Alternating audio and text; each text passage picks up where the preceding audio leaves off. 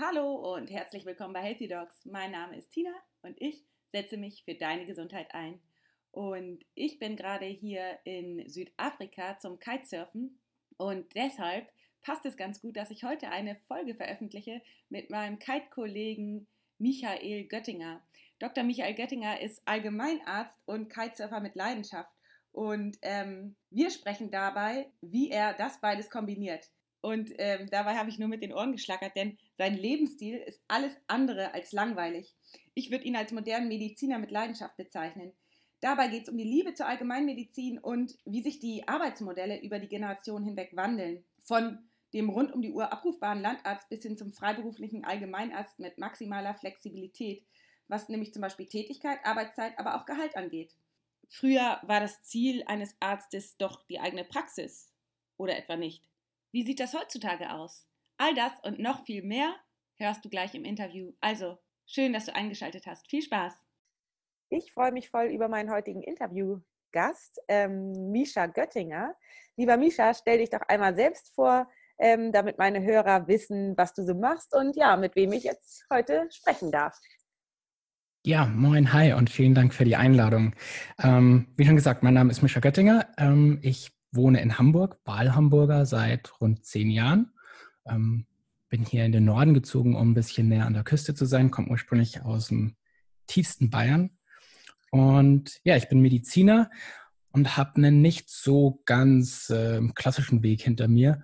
Und auch was ich aktuell mache, ist nicht eigentlich in einem Satz erzählt.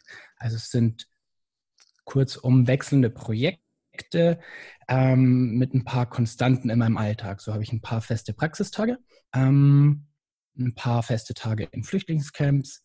Das ändert sich jetzt aber gerade in 2019 wieder, weil ich mich einfach Abwechslung und neue Projekte interessieren. Und ähm, ja, die verbleibenden freien Momente, die ich aber auch noch mit abfülle, sind dann so Sachen wie ähm, Softwareprototypen in Richtung Impfsoftware oder ähm, sehr viel Zeit geht drauf für die Surfing Doctors oder Surfing Medicine International.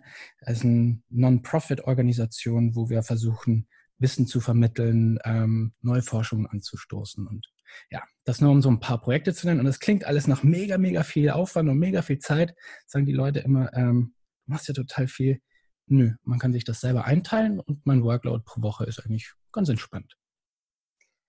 Super, das klingt auf jeden Fall toll. Ähm, und das ist ja auch das, worüber ich heute mit dir sprechen möchte. Also so ein bisschen, ähm, wie arbeitet man als moderner, als junger ähm, äh, Allgemeinmediziner, denn das bist du ja, ne?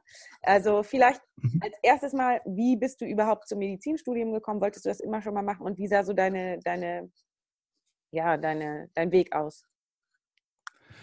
Also geprägt in die Richtung wurde ich sehr früh. Mein Vater ähm, war Arzt. Ähm, ich komme wie gesagt, aus Bayern. Das ist ein kleines Dorf mit damals waren das 5000, 6000 Einwohner und er hat sich selber immer als ähm, Bauerndoktor schlimm, also ein Landarzt, ein Bauerndoktor. Und ähm, so habe ich wirklich viel bei ihm in der Praxis mitgekriegt. Das war ähm, im selben Haus, die Praxis und die Wohnung. So konnte ich eigentlich immer auf seinem Schoß sitzen als kleiner Stöpsel und ähm, hat mich interessiert, aber ich wollte erst mal ähm, Bauer werden, Astronaut werden, alles Mögliche, was Kinder halt so wollen. Und Arzt stand eigentlich nie zur Debatte. Und mein Vater war eigentlich auch immer der größte Kritiker. Dann, als ich irgendwann auf die Idee kam, es wird doch Medizin, sagt er, Junge, überleg dir was Vernünftiges, ähm, was mit weniger Stress und ähm, was vielleicht auch weniger Bürokratie ähm, bedeutet. Und so, hat aber gesagt, wenn du es machen willst, wisse, es ist ein sehr schönes und ähm, entlohnendes Fach, also entlohnend im Sinne von emotional, ähm, weil er sagt, es macht einen halt nichts glücklicher, als Menschen irgendwie helfen zu können. Ja, und so habe ich dann gegen seinen Rat und folgend seinem guten Hinweis, also den schönen Seiten der Medizin, das Studium dann in München begonnen, war zeitweise auch in Innsbruck und Wien und ähm, habe im Studium dann meine Frau Lahn kennengelernt. Da haben wir beide angefangen zu kiten. Das ist auch der Grund, um das vorwegzunehmen, warum es nach Hamburg ging und sind jetzt, wie gesagt, beide hier in Hamburg. Sie als Allgemeinmedizinerin am UKE und ja, ich mit meinem selbst zusammengeflickten Arbeitsteppich. Du, das ähm, hört sich alles total äh, spannend an und ich wollte oder mir, äh, ich wollte eigentlich nochmal fragen, wie du dann zur Allgemeinmedizin gekommen bist. Ähm, hätte ja, hättest ja auch Innere oder so machen können. Ja, ähm, war auch nicht ganz so direkt. Also mein, mein, Vater ist ja wie gesagt Allgemeinmediziner und da habe ich mein erstes Jahr erstmal verbracht in der Allgemeinmedizin. Dachte ich mir, stelle ich mich mal breit auf, bevor es irgendwo anders hingeht. Ähm, und dann war ich der Ansicht, ich brauche Chirurgie, weil ich einfach zu oft erlebt habe, ähm, dass man am Land wirklich, egal ob traumatologisch oder viszeralchirurgisch, was braucht. Habe angefangen dann hier in Hamburg ähm, in einem kleinen Haus, äh, die kleinste Notaufnahme Hamburgs, in ähm, Unfallchirurgie und Viszeral. Das gefiel mir so gut, dass aus den geplanten ein Jahr mal reinschnuppern dann knapp über drei Jahre wurden. Und in der Zeit konnte ich viel lernen, habe viel Tolles gesehen, fand auch ganz klar den oder entdeckte für mich den Reiz in der Chirurgie, nämlich man hat ein Problem, man kann was machen, man repariert es und meist ist es danach behoben. Fand ich schon sehr befriedigend. Aber ich wurde sehr abgeschreckt von ja, dem System Krankenhaus, wenn man so will. Ähm, einfach der sehr hohen Arbeitslast. Meine höchste dokumentierte Wochenstundenzahl waren 96. Meine längste Schicht, ähm, die ich da hatte, waren 32 am Stück. Ähm, davon war eine Stunde dann versucht zu schlafen, keine fünftige Mahlzeit. Und das war dann so am Ende meiner drei Jahre. Und da habe ich zu, zu meiner Frau gesagt, ähm, ich glaube, ich brauche eine Auszeit. Und die haben wir uns dann genommen. Wir sind ein halbes Jahr mit einem Bulli durch Europa gefahren und die Zeit habe ich genutzt, um zu überlegen, was ich eigentlich medizinisch will. Ähm, nämlich nicht mehr 90 plus Stunden in der Woche für irgendwelche Aktionäre.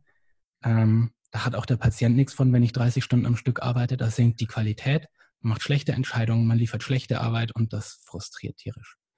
Ja, und so kam halt dann die Idee, ähm, zurück zur Allgemeinmedizin zu gehen. Das, was ich von meinem Vater kannte, das, was ich auch in meinem ersten Jahr erlebt habe. Ähm, dafür musste ich natürlich noch innere Medizin machen. Ich dann auch in Hamburg absolviert. Und aktuell bin ich ähm, eben unter anderem in einer Praxis auch für Allgemeinmedizin in Hamburg tätig. Und das finde ich sehr viel schöner und sehr viel befriedigender für mich persönlich als im Krankenhaus. Aber Geschmäcker sind ja verschieden. Ja, ich kann das gut verstehen. Ich bin da ganz bei dir. Du bist ja auch jemand, der auch mal in seiner Freizeit, daher kennen wir uns ja vom Kitesurfen, auch mal ähm, eben einfach in Bulli, mit dem Bulli los und einfach, ähm, ja, einfach mal sozusagen eine kleine Pause nehmen und einfach mal aufs Wasser.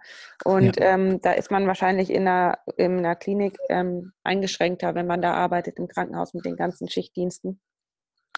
Ähm, ja, hat gut ist. Also du kommst halt aus, aus einer Nachtschicht und dann hast du erstmal einen Tag frei. Das heißt, du kommst ans Wasser, wenn der Spot leer ist. Ja. Mm, mm, also Schichten ja. hat auch seine Vorteile. Ja, stimmt, stimmt, hast recht, hast recht.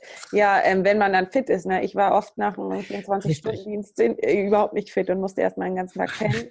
ja, und war dann ja. wach, ja, als es dunkel war, so ungefähr. Mm. Ja, genau. Mm. Ähm, äh, ich finde mega interessant, wie du arbeitest. Also, weil ähm, es gibt ja nun äh, verschiedene Arbeitsmodelle. Man kann, wie, wie, du schon gesagt hast, man kann als angestellter Arzt im Krankenhaus arbeiten. Man kann, also als Allgemeinmediziner. Ne? Ich, mir geht es ja ein bisschen auch um die Allgemeinmedizin, weil ich bin auch ein Riesenfan mhm. von der Allgemeinmedizin. Ich selber ähm, bin ja auch Allgemeinmedizinerin und finde das ähm, einfach, habe immer Allgemeinmedizin gemacht, weil mich das immer interessiert hat. Was sind die gängigen Sachen, die man so, die man so sieht, die man häufig sieht? Ähm, wie, wie funktioniert das im Körper? Ich wollte das immer alles wissen.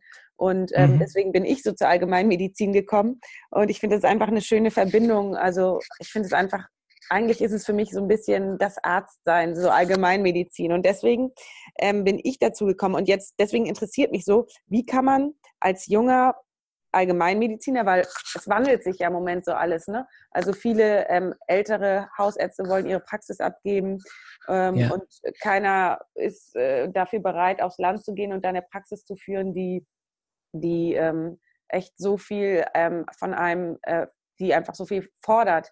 Ähm, so mhm. viel Zeit und so viel Hingabe. Und die ganzen alten Allgemeinmediziner, die haben das gerne gemacht, die machen das gerne, die leben dafür. Da gibt es ja so, so viele. Und da dieser Generations, Wechsel. Es ist ja auch ein kleiner Konflikt vielleicht unter den Generationen, dass die Alten das erstmal so ein mhm. bisschen äh, akzeptieren müssen, dass wir Jungen ein bisschen anders sind und auch ein bisschen ähm, mehr Freizeit oder mehr was vom Leben, von den Hobbys, von der Familie haben wollen. Ähm, da ändert sich ja gerade einiges. Ne? Ähm, ja. Wie, was sagst du dazu? Also, ähm, ja, genau. Also, ähm, wenn wir es erstmal auch aufs, aufs Land beziehen, den Teil, den, den durfte ich ja nun ähm, ja von Kindes an, äh, Kindesbeinen an miterleben. Ähm, das hat sich schon damals gewandelt, ähm, also vor meinem Studium und auch nochmal währenddessen, was einfach ähm, Bereitschaftsdienste anging. Also ich kann mich daran erinnern, dass als ich noch ganz klein war, ja, dass, dass mein Vater einfach regelmäßig nachts um zwölf raus ist, um zwei raus ist, um vier raus ist. Das war normal. Und das ist zum Glück nicht mehr so. Also die Bereitschafts-, der Bereitschaftsdienst, die gesamte Abdeckung jetzt in diesem ländlichen Bereich, wir sprechen natürlich von einem bayerischen Landkreis, ich weiß nicht, wie das in ganz Deutschland ist, aber das hat sich dort deutlich gewandelt.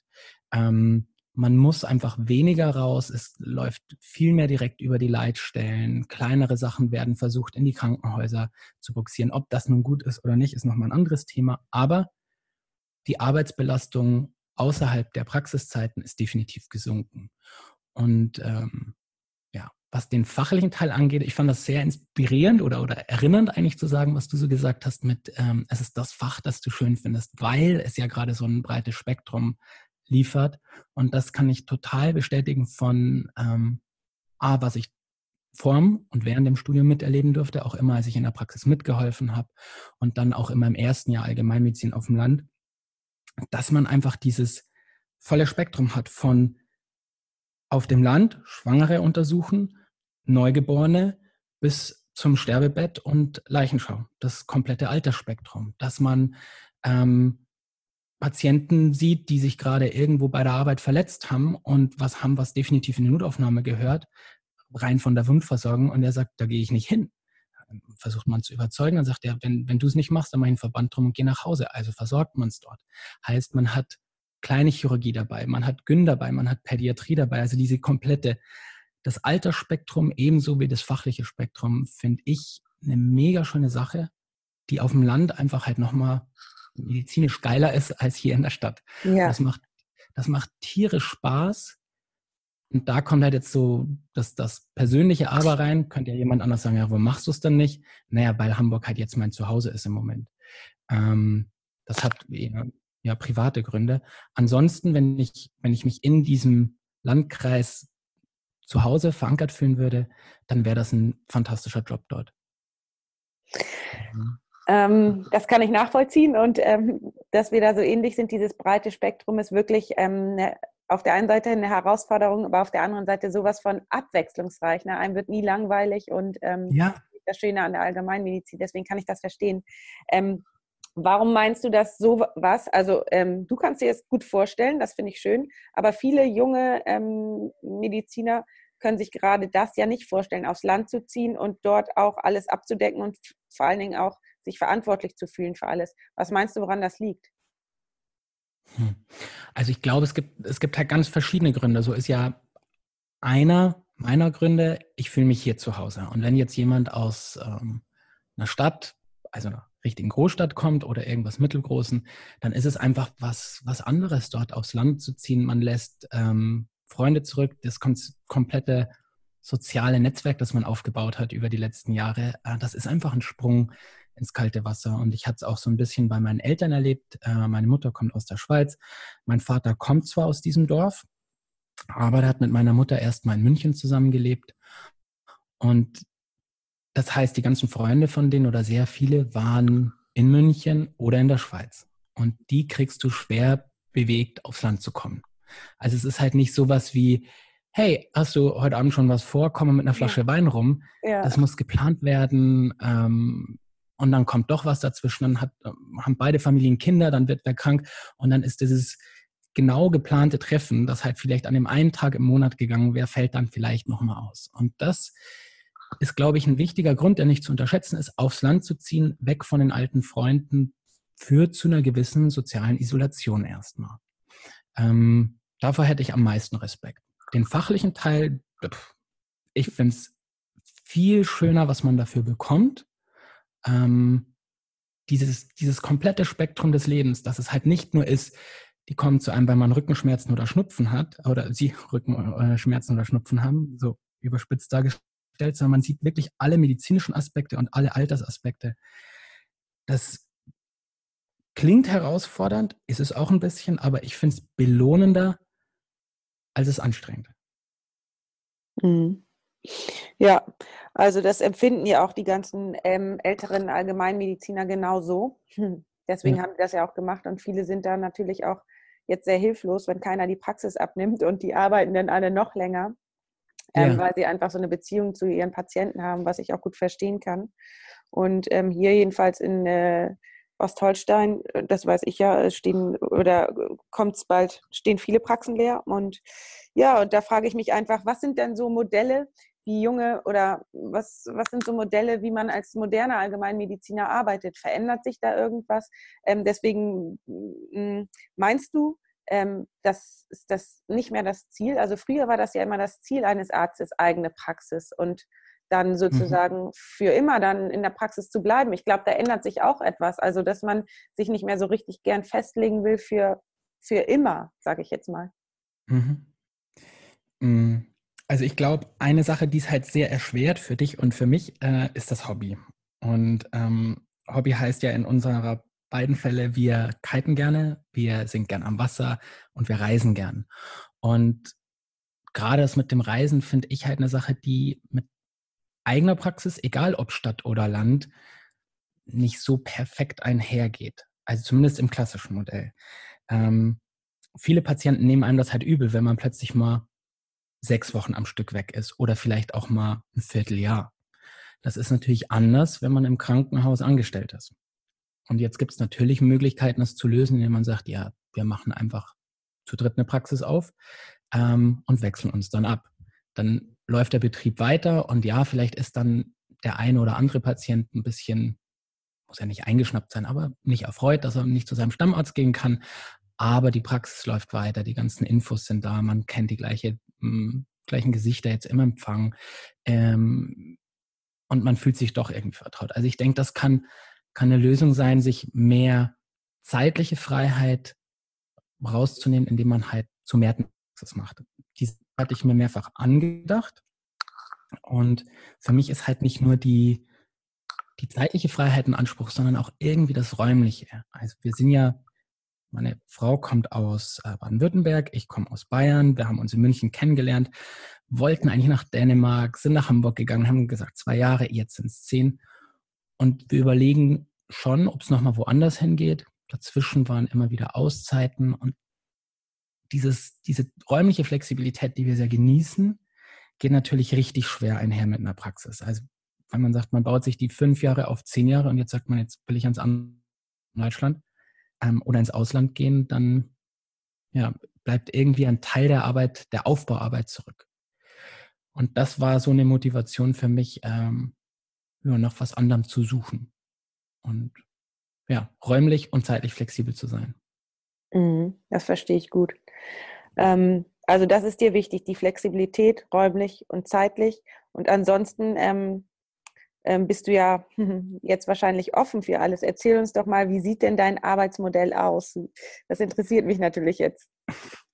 Also das ist eigentlich so im ständigen Wandel. Und ähm, da kommt auch schon so das, der größte Anspruch mit rein, der, der mir gegenüber quasi gestellt wird, dass ich eigentlich nicht weiß, was ich in einem Jahr mache. So in etwa. Ähm, ich kenne ein paar Freunde und äh, meine Frau hat das auch mal zwischenzeitlich probiert, sagte, ja, ist eigentlich schon cool, so zeitlich flexibel zu sein. Aber manche von denen wollten einfach sagen, ey, ein Jahr würde ich gern vorausplanen. Und bei mir heißt das halt manchmal, ich weiß nicht, was in drei Monaten ist. Das klingt jetzt so total nach einem Hallotri-Leben. Ich habe schon meine, meine Standards, also wie gesagt die Praxis, ähm, in der ich meine festen Tage habe. Ähm, aber das wird auch immer bedarfsgerecht angepasst. Das heißt, mal bin ich dort mehr und manchmal weniger. Wenn ähm, der Praxisinhaber weg ist, dann mache ich das auch manchmal zwei Wochen, drei Wochen am Stück alleine, ähm, um dann in einer anderen Phase wieder weniger zu machen. Ähm, das ist nun der eine Teil, klassische Hausarztpraxis, also eine Privatpraxis. Ähm, dann ein zweiter Einsatzort von mir, in dem ich relativ in den letzten drei Jahren sind Flüchtlingscamps. Ähm, das ist damals äh, in der Flüchtlingskrise so hochgekommen, da war ein enormer Bedarf. Und da habe ich am Anfang sehr, sehr viel gemacht. Das habe ich mit der Zeit dann ein bisschen runtergeschraubt, je nachdem, wie viel die mich halt gebraucht haben. Ähm, ich persönlich finde, für meinen Geschmack, wie gesagt, immer sehr individuell, wenn ich mehr als 50 Prozent meiner Zeit dort verbringe, dann gibt das auch wieder so ein Zerrbild. Ähm, ich persönlich mag gern Abwechslung und so finde ich es eben schön, Privatpraxis auf der einen Seite, ähm, Flüchtlingscamp auf der anderen. Es sind unterschiedliche Krankheiten, die einem begegnen, unterschiedliche psychologische Hintergründe, ähm, komplett anderes soziales Umfeld natürlich. Und auch hier ist es halt wieder die Vielseitigkeit medizinisch, äh, medizinisch die ich da so schätze. Dazu kommen dann eben noch andere Sachen in meinen Alltag. Das eine ist ähm, Ausbildung, egal ob jetzt für SMI, Surfing Medicine International, wo wir Kursformate entwickeln für ähm, medizinische Laien, aber auch für Health Professionals. Dann bin ich Ausbilder in, ähm, in Eckernförde an der Akademie für Sportmedizin. Und das sind natürlich alles nur mal Einzeleinsätze, aber wenn man sich so Sachen zusammensucht, kriegt man irgendwie ein ganzes Jahr damit voll. Und das ist das, was mir Spaß macht, was Vielseitigkeit bringt, Abwechslung bringt, aber wie gesagt, ich verstehe auch andere, die dann sagen, nee, das ist mir zu unstetig, äh, zu unstetig. Ich weiß nicht, wie viel Fortbildungen ich nächstes Jahr gebe, so ungefähr. Das muss planbar sein. Das ist so ein bisschen ja, den Anspruch, den dieser Lebenswandel an, an mich stellt, Flexibilität, ähm, Selbstvertrauen, wenn du so willst, nicht zu wissen, was im nächsten Jahr kommt. Aber stellt sich raus, dass seit ein paar Jahren eigentlich ziemlich rund läuft und mir gefällt das. Ja, das merke ich, dass es dir gefällt und ich finde das auch ein super Modell, vor allen Dingen immer schön, ähm, ich bin auch so, ich brauche auch so viel Abwechslung und deswegen, dir wird also nie langweilig, das merke ich schon. Und ähm, sag mal, äh, wie viele Stunden sind denn das in der Woche, die du im Moment so arbeitest? Also gerade im Moment ist nicht repräsentativ, weil ich in Vorbereitung auf was, was Neues bin, was noch nicht so ganz spruchreif ist. Ähm, aber das sind meistens so 30 bis 50 selbst ausgesucht. Hm, letzten Sommer lief ein Projekt aus, das wurde immer weniger und ich wusste, ich müsste mich jetzt quasi um, um Nachschub kümmern. Aber schon im Mai sah der Sommer so gut aus und wir hatten hm. so viele Kite-Tage, dass ich gesagt habe, nee, ich warte jetzt mal ab und ließ dieses Projekt langsam ausschleifen, bis ähm, Oktober war dann mein Stichtag, 1. Oktober. Vorher wollte ich nichts Neues zusätzlich annehmen, um dieses entstehende Loch zu füllen. Das heißt, dieser Sommer war irgendwo so um die 20 Arbeitsstunden. Ja. Also mhm. kurzum, es schwankt. Mhm. Ähm, und das ist ja eben das Schöne. Du siehst, es kommt ein guter Sommer, Mhm. Ich reduziere das Ganze, gehe runter auf 20 zeitweise. Ja, das funktioniert nicht mit dem Konto auf Dauer, mhm. ähm, weil ähm, weniger Arbeit heißt weniger Geld, simple Rechnung. Aber was die meisten vergessen, du gibst auch mehr aus in derselben Zeit. Mhm. Ähm, und das sieht man halt dann. Man kann, also ich hatte meine Jahre, wo ich ähm, elf Wochen Urlaub hatte. Das geht, aber am Ende des Jahres ist es dann natürlich knapper mit den Finanzen und im nächsten Jahr kompensiert man das dann wieder ein bisschen. Also ich kann dir keine feste Wochenstundenzahl sagen, die schwankt. Ich kann dir auch nicht sagen, wie viel Urlaub ich habe. Ähm, Im einen Jahr, wie gesagt, elf Wochen und normal würde ich sagen, pendelt sich das eigentlich auf so einem Normwert ein, wie bei den meisten. Gesetzlich vorgeschrieben sind 25 Tage. Ähm, die meisten Kliniken geben sechs Wochen ähm, und ich nehme meistens so acht. Mhm. Ähm, das hört sich doch alles sehr gut an, aber ähm, natürlich auch sehr flexibel. Urlaub ist flexibel, Gehalt ist flexibel und die Arbeitsstunden sind sehr flexibel und du musst dich immer wieder umstellen. Aber ich glaube, gerade das liebst du ja auch, ähm, diese Abwechslung. Ähm, jetzt, Voll, ja. ja, schön. Äh, du sag mal, ähm, du bist freiberuflich, ne? Tätig. Mhm, also, ja. ja, oder also wann hast du dich das erste, also wann, seit wann bist du freiberuflich? Seit direkt als du Allgemeinmediziner warst? Nee, ähm, das ging eigentlich nebenher los. Ähm, da war ich noch in Festanstellung und das ist eigentlich auch ein ziemlich cooles Modell, muss ich zugeben, wenn du in Festanstellung bist, nebenher freiberuflich zu arbeiten. Also irgendwie so eine 50-Prozent-Stelle oder 40 Prozent. Warum? naja, einerseits ähm, hat man eine gewisse Basisabdeckung finanziell. Man muss nicht alles selbst planen mit, wo kriege ich meinen Job jetzt her. Ähm, und die ganzen Sozialabgaben etc. läuft schon alles. Das heißt, man hat einfach so eine Art ja, Grundsicherheitsnetz irgendwo da und on top arbeitet man freiberuflich. So habe ich angefangen und ähm, gut, hat Spaß gemacht. Was mich dann eigentlich in, in dieses jetzige Modell gebracht hat, war gar nicht, dass ich mich hingesetzt habe und, und gemeint habe, ey, wie könnte ich das noch besser machen, sondern es war eigentlich so ein bisschen aus einer Not geboren, ähm, dass mein Vater recht krank wurde und der lebt ja nun in Bayern. Ich wollte mich da Zeit, äh, zeitlich nicht festlegen müssen. Ähm, und mit einer Festanstellung war das schwer, dann zum dritten Mal zu sagen, ey, ich brauche jetzt noch mal ein paar Wochen frei, ähm, um für meine Familie eben da sein zu können. Und da habe ich dann gesagt, ich kill die, die Festanstellung komplett und jetzt nur noch freiberuflich für die Zeit, nicht wissend, wann ich gebraucht werde und habe mich dann natürlich auch nicht mit Jobs wirklich festgelegt. Also ich habe da eine, eine minimale ähm, Arbeitsauslastung mir nur gesucht. Und das ging und dann war ich auch wieder mal einen Monat unten, dann war ich auch mal fast ein halbes Jahr unten. Mhm. Und als das rum war, habe ich festgestellt, hm, geht auch so. Willst du es weitermachen? Und dann habe ich das mal versucht. Also es ist nicht am Reißbrett entstanden, das ganze ähm, ja, Leben hat das so ein bisschen geschrieben, ging weiter versucht, gefällt, jetzt bin ich dabei und so flexibel, wie ich mich sehe, wie ich mein Selbstbild verstehe, würde ich mich auch nicht festlegen, dass ich das immer mache. Vielleicht gehe ich auch wieder in eine Festanstellung oder wenn es halt so ist, ist halt so. Mhm, das verstehe ich. Sag mal, und weißt was, ich kenne ja das äh, Modell, das sozusagen von den digitalen Nomaden oder von anderen, die sozusagen sich mal anstellen lassen, dann wieder reisen, dann kommen sie wieder und arbeiten mal wieder drei Monate und reisen wieder. Das könntest du ja auch mhm. machen. Aber dein Modell ist ja nochmal so, dass du sozusagen nicht angestellt bist, sondern du bist freiberuflich. Ähm, ja. Das kenne ich also sonst von niemandem. Ähm, was für Vor- und was für Nachteile hat das? Ja, der große Vorteil ist ähm, die Selbstbestimmung, die du dadurch kriegst. Also das fängt an einfach in, wenn du eine Anfrage kriegst, egal ob Ausbildung oder eine Praxis, in die du häufiger kommst, du kannst halt einfach deine Bedingungen diktieren ähm, habe ich keine Zeit, kann man sagen. Da musst du nicht fragen, ob du frei kriegst, sondern du sagst, wann du kannst und wann du nicht willst. Mhm. Ähm, du legst deine Zeiten fest. Und das ist ein enormer Vorteil. Klar, wenn du zu häufig sagst, ich kann nicht, und wenn du dauernd Anfragen kriegst und du lehnst die ab, dann muss man sich auch fragen, wie häufig wird der nochmal wiederkommen und dir das Angebot machen, wenn du immer ablehnst.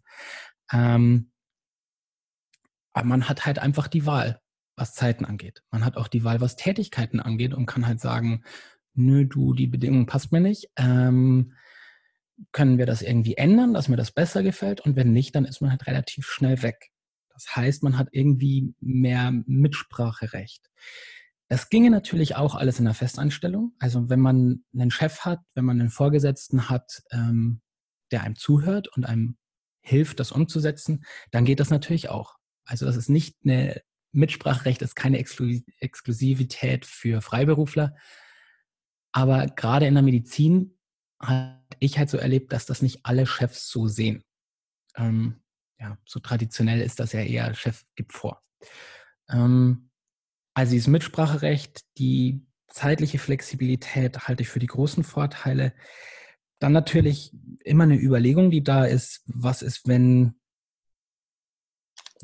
ja, wenn ich keinen Nachschub finde an Jobs? Was ist, wenn mich keiner mehr fragt?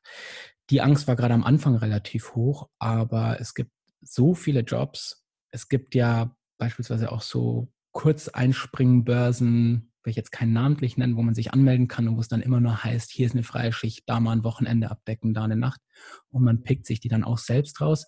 Das habe ich am Anfang gerade mal gemacht. Ähm, also ich bin der Ansicht, man findet immer genügend Jobs, um das Konto voll zu halten. Ähm, finanziell muss man sich eigentlich keine Sorgen machen. Dann kommt natürlich noch so die finanzielle Sorge von manchen Leuten dazu. Was ist, wenn ich krank werde, wenn ich irgendwie einen Arbeitsausfall habe? Da, weiß ich nicht, Leben schreibt immer komische Dinge und man weiß nicht, was passiert.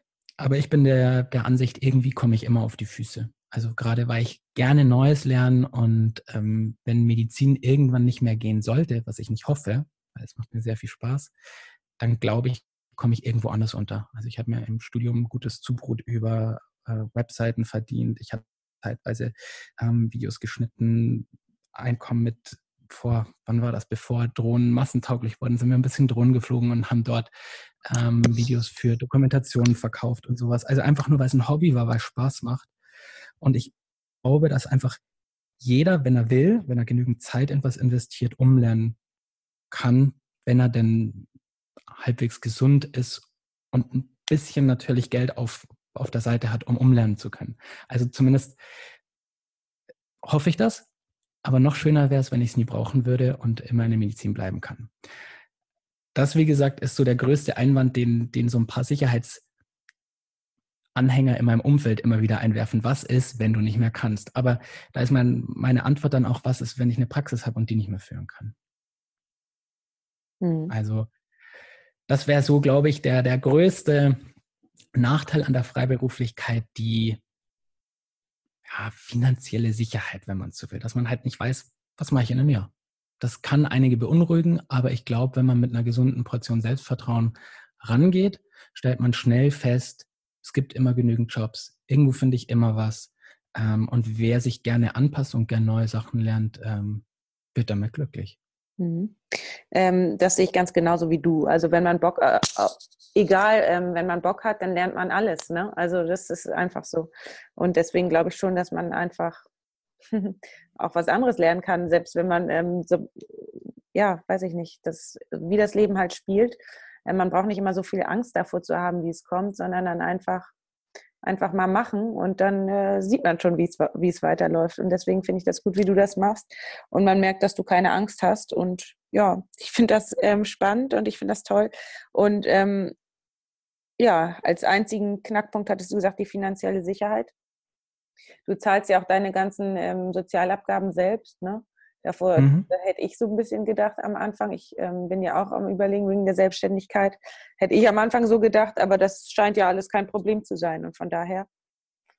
Das geht. Also es schneidet halt dann richtig tief, so, so gefühlt, wenn du in so einem Jahr, wo man einfach sich viel frei nimmt. Oder ja, wenn du irgendwo in diesem genannten Jahr elf Wochen frei, da zahlst du einfach voll weiter. Ja. Und ähm, das, das saugt einfach am Konto und das macht in der Zeit nicht glücklich. Deshalb ist ein guter Hinweis, nicht aufs Konto zu gucken in der Zeit.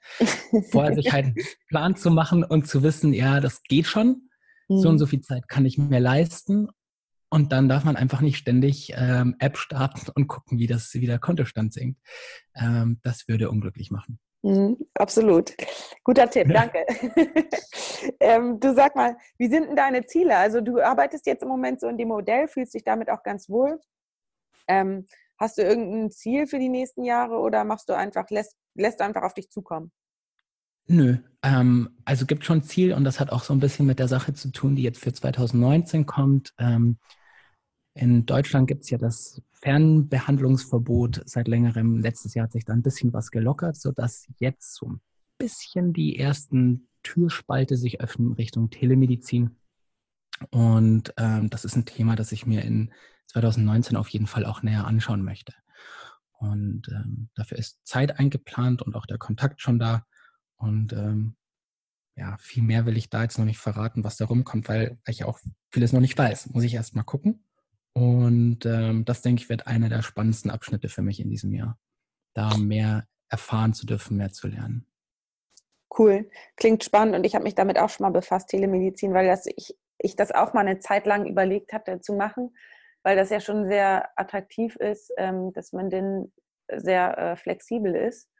Ähm, und ähm, ja, bin ich gespannt, was du da berichtest. Ich habe auch im Übrigen eine Folge über Telemedizin, aber das ist also als, als Interview aufgenommen, aber das ist in der Hausarztpraxis Telemedizin. Ich glaube, von der Telemedizin, die du sprichst, ist einfach so, ähm, ich glaube, dass da ziemlich viele Projekte jetzt im Moment im Gange sind, dass sozusagen, wenn der Hausarzt, wenn keine Ärzte da sind, dass man eben auf diese Art und Weise ähm, schon mehr äh, machen darf als früher. Und von daher ähm, ja, interessiert mich das natürlich, was sich da bei dir entwickelt und ähm, bin ich gespannt, dass wir in Kontakt bleiben. Ähm, mich interessiert nochmal für alle, die, die hier zuhören, wir sprechen ja über die ganzen ähm, Arbeitsmodelle, die es gibt. Ähm, ähm, was wäre denn für dich, wäre für dich auch eine Möglichkeit, sozusagen eine Art ärztlicher Reisebegleiter zu sein? Ähm, Ob es eine Möglichkeit ist oder was für Ob, eine Form? Was du, davon, was, was du davon hältst. Ich weiß, dass es eine Möglichkeit ist. Also ich habe das schon yeah. mal gelesen. Ja. Ähm, yeah. ähm, also ich kann mir das gut vorstellen. Ich kenne es insofern, als dass ich äh, tatsächlich Gruppen schon mal betreut habe. Ähm, aber jetzt nicht, es gibt ja wirklich kranke Leute, die man dann in One-on-One -on -One oder man hat mehrere ältere, multimorbide, aber noch nicht super kranke Menschen, ähm, dass man sagt, man ist für eine Gruppe von was weiß ich, 10 oder 20 Senioren zuständig und muss sich dann schon drauf gefasst machen, da irgendwas zu, zu tun zu haben. Eine andere Form der Reisebegleitung, die ich mir selber schon eben mal gemacht habe, ist ähm, zum Beispiel bei Kite-Reisen dabei zu sein. Zum Beispiel bei der Kite and Sail, die ähm, dann eben mit einem großen Segelschiff durch zum Beispiel die dänische Südsee tuckert und dann von Spot zu Spot fährt. Das heißt, die kommen auch an entlegene Sandbanken, wo man perfekt spiegelglattes Wasser hat. Ein Traum, aber auf der Sandbank steht halt keine einzige Butze. Und ja, da ist man dann quasi Schiffsarzt. Das hieß im Vorfeld, ach, so viel gibt es da nicht zu tun in den letzten Jahren. Ich weiß nicht, ob sich das Verhalten ändert, wenn ein Arzt dabei ist. Auf jeden Fall hatte ich jeden Tag was zu tun. Ähm, und das macht sehr viel Spaß, weil man A, selber am Spot ist, äh, man hat mit den Leuten zu tun und man ist nicht die ganze Zeit der Arzt, sondern man ist einer von vielen, die, die halt dort kiten, aber kann dort natürlich dann auch ähm, ja, die zweite Leidenschaft neben dem Wassersport auch die Medizin ausleben. Ja, krass, hört sich super an. Warum wusste ich das bisher noch nicht? cool. Finde ich gibt, super. Gibt es. Und, ähm, und was, was es natürlich auch gibt, äh, Hörensagen habe ich noch nicht gemacht. Also äh, Hörensagen nur, wie es ist, ähm, ist zum Beispiel halt für Filmprojekte in Richtung Board oder Extreme Sports ähm, dort die Betreuung zu machen dass man, gerade wenn die entlegene Spots bereisen, da dabei ist. Da muss man natürlich sagen, das sind A, seltene Sachen. Ähm, meist sind die Budgets auch nicht sehr hoch, aber man kommt natürlich an, an coole Orte und ist bei spannenden Projekten dabei. Ähm, ja, was auch sehr viel wert sein kann, wenn man das schätzt. Cool. Das klingt auch super.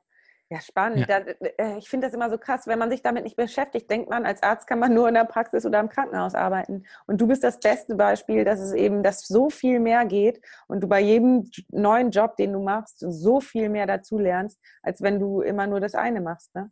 Also das finde ich cool.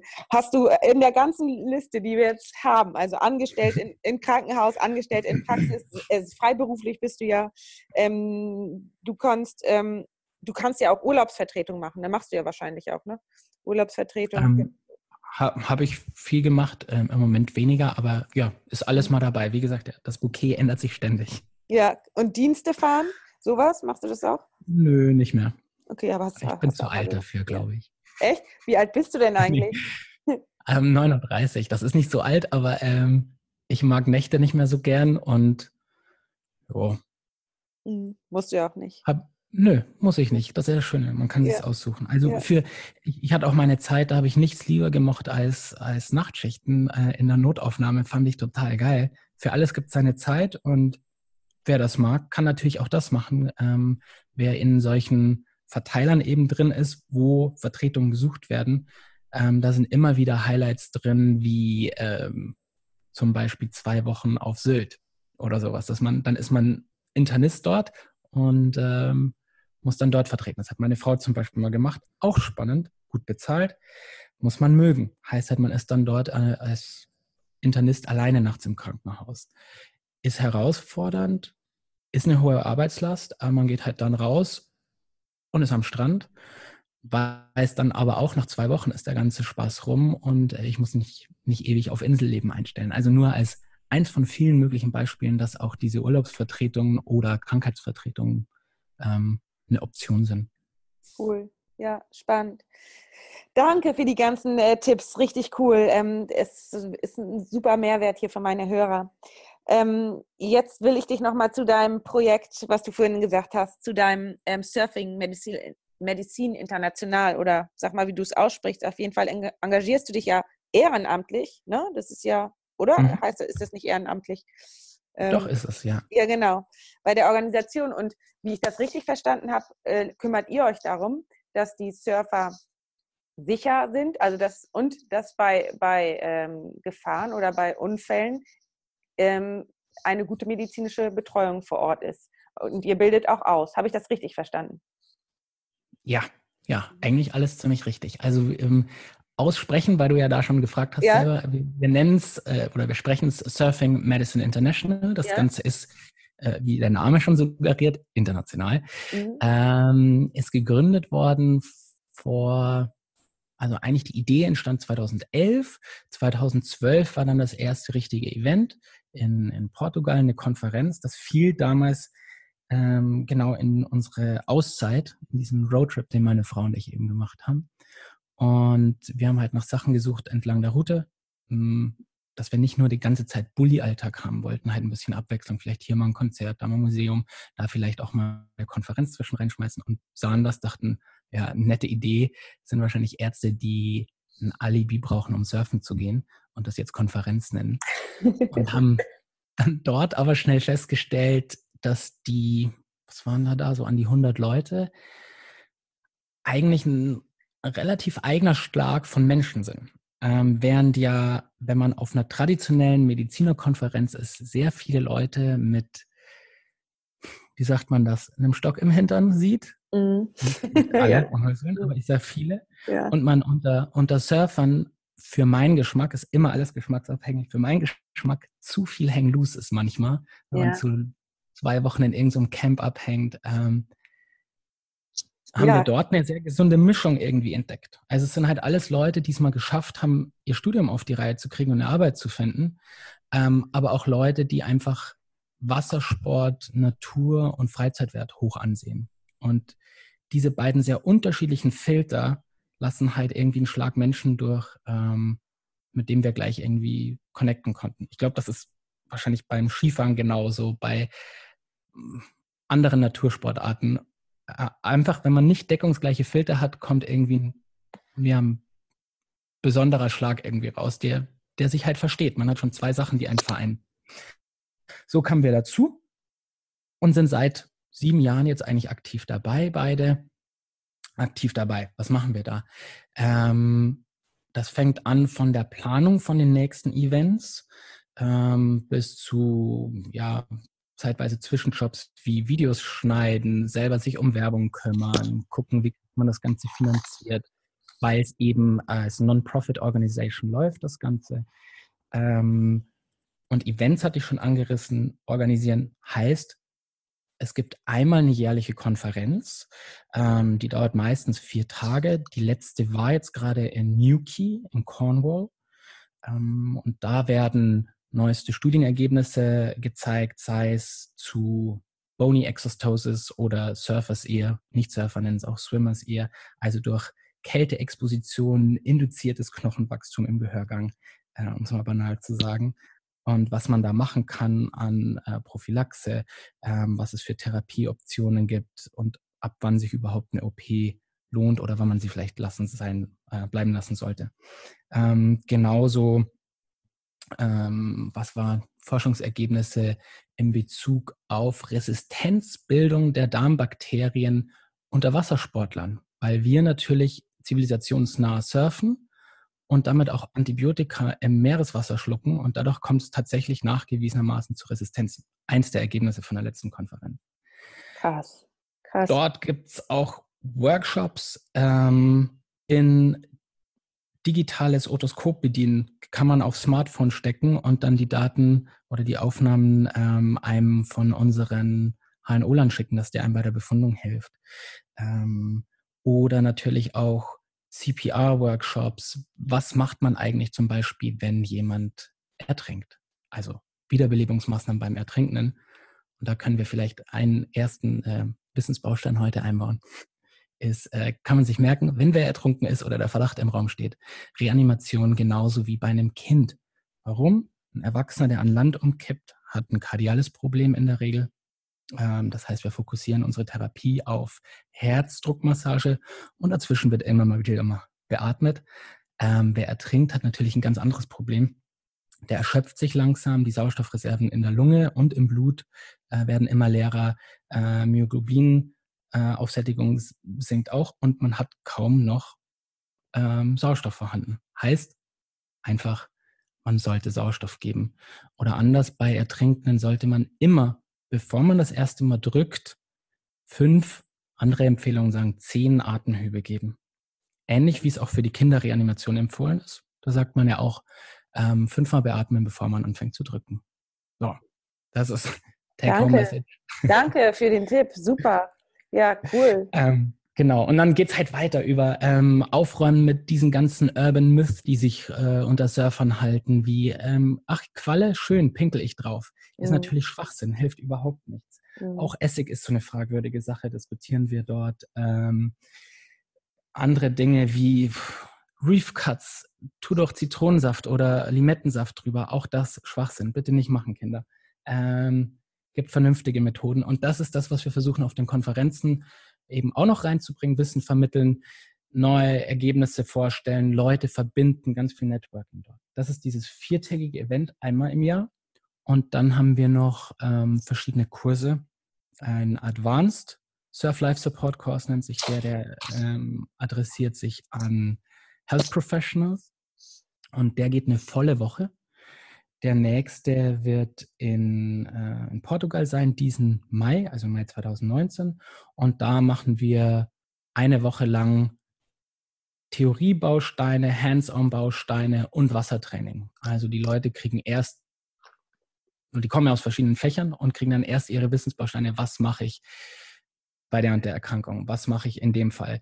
Ähm, dann wird das Ganze an Land geübt und parallel fangen wir mit ähm, einfachen Wasserrettungseinheiten an und backen das über die Woche zusammen, sodass man dann am Ende der Woche einen Fall hat, man kommt an den Strand und man weiß nicht, was passiert ist. Jetzt ist dort jemand draußen im Wasser. Vielleicht bewegt er sich, vielleicht auch nicht und man muss entscheiden, was mache ich? Das geht los. Die erste Entscheidung, gehe ich ins Wasser rein oder nicht? Und falls man reingeht, was mache ich, wenn ich beim Opfer draußen bin? Ist bewusstlos? Was mache ich mit einem bewusstlosen Opfer im Wasser? Und was ist, wenn der nicht atmet? Beatme ich dort oder erst an Land? Also diese ganze gesamte Entscheidungskette ähm, wird in der Woche super abgedeckt mit Wissen, Hands-on und Training und macht mega Spaß. Uns als Trainern seit jetzt sieben Jahren, aber auch den, den Leuten. Ja, immer Feedback-Formulare ähm, müssen die auch machen für die internationale Akkreditierung. Hatten letztes Jahr 38 Fortbildungspunkte auf die Woche. Also lohnt sich auch für die meisten und das macht tierisch Spaß und auf den freue ich mich schon wieder sehr. Cool. Das klingt genau. super. Ähm, kann, kannst du mir noch mal eben die Internetseite sagen, wo wir das finden können? Ja, das ist ähm, einfach die Abkürzung von ja. Surfing Medicine International, ist einfach nur surfingmed, M-E-D.com. Ja. Okay, cool. Genau. Alles klar. Dort müsste vorne auf, glaube ich, am größten im Moment der Flyer geschaltet sein für die Konferenz, die nächstes Jahr, also Entschuldigung, wir sind schon in 2019, jetzt dann in Australien sein wird. Nicht ganz ums Eck zugegeben. Ah, okay. Ja, ähm, krass, krass, ja, echt. Ähm, super, also das hört sich alles super gut an. Ähm, ich bin total ähm, überzeugt von dir. Soll ich dir mal sagen, warum? Weil ich finde, dass du authentisch bist. Du machst, ähm, was du sagst und du bist eben auch ein Macher und du, ähm, bei dir passt alles zusammen, weil es zieht sich so ein roter Faden durch alles, was du machst und ähm, irgendwie ist es super spannend, was du alles für verschiedene Sachen machst und du sagst aber auch, dass es dich nicht überfordert. Also du hast noch, du wirkst auch so ruhig. Also es dich, du bist ja nicht gestresst oder so. Ich meine, man könnte jetzt denken, was du alles machst, dass du bestimmt irgendwie total hibbelig bist oder mit dem Kopf ganz woanders, aber du bist total ruhig, total zentriert. Und ähm, was ich auch cool finde, ist, dass du so locker bist und aber, wie du es gesagt hast, aber auch nicht eben luschig, wie man denken könnte, wie manche hängen loose, ja, weißt du, was ich meine? Und von daher finde ich, passt das alles bei dir so zusammen und feiere ich das voll ab, was du machst. Und ja, freue mich so, dass du mit mir hier so offen über die ganzen Themen sprichst und ähm, wir das eben einfach so, ja, für andere noch weitergeben können, was es eben für Möglichkeiten alles noch gibt. Und damit machst du vielen Mut, glaube ich. Ja, vielen Dank auch für die Einladung. Und ähm, ja, mit, mit, dem Weitergeben, das ist noch so ein anderes Thema. Das, das finde ich ja manchmal so ein bisschen kritisch bei dem ein oder anderen Oldschool-Mediziner. Wir haben, manchmal habe ich das Gefühl, vielleicht täusche ich mich da auch, manchmal habe ich das Gefühl, dass, dass wir irgendwie Ideen horten und protektiv sind mit unserem akkumulierten Wissen und sowas.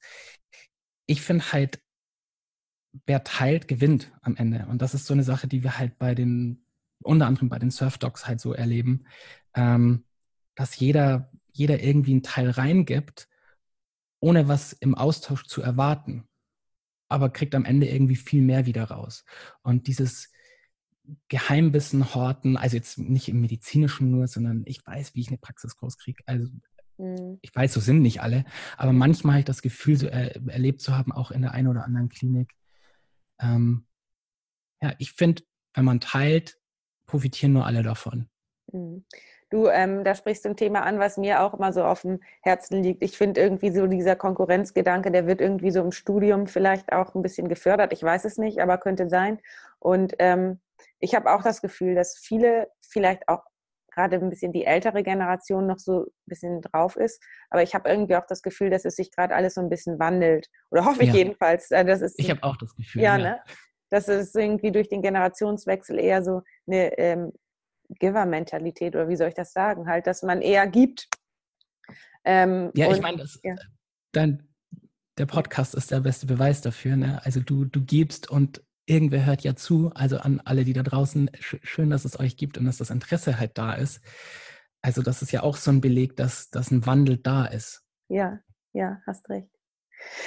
Ja, Misha, ich danke dir so sehr für das Gespräch und ähm, ja, ich glaube, eine eigene Internetseite oder so hast du nicht. Brauchst du auch nee, wahrscheinlich? Im Moment nicht. Wenn, wenn, wenn mich wer anschreiben wollen würde, ähm, Mischa, M-I-S-C-H-A, at surfingmat.com ähm, und genau Infos zu dem, was ich mache, zum Teil auf surfingmat.com.